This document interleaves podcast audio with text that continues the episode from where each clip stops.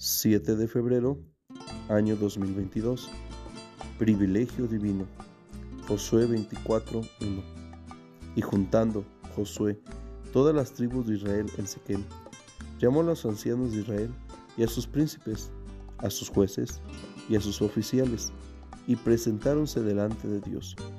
Qué bendición tan grande es poder presentarse delante de Dios, ¿no le parece?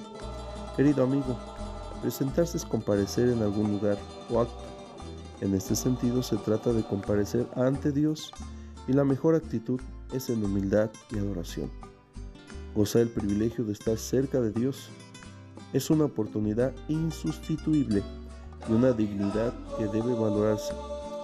Millones de personas en el mundo se presentan reverentes a diferentes deidades hechas por manos de hombres el que ha descubierto la verdad solo adora al único Dios vivo y verdadero, al gran yo soy. Aleluya.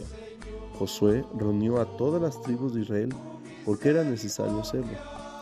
Que toda persona que conoce el Evangelio de Cristo se responsabilice por llevar a su familia a la casa de Dios, que evangeliza al pecador para que conozca el amor de Jesucristo y reciba su perdón divino. Reflexión de hoy. ¿Cuánto tiempo tiene de no presentarse a Dios en oración?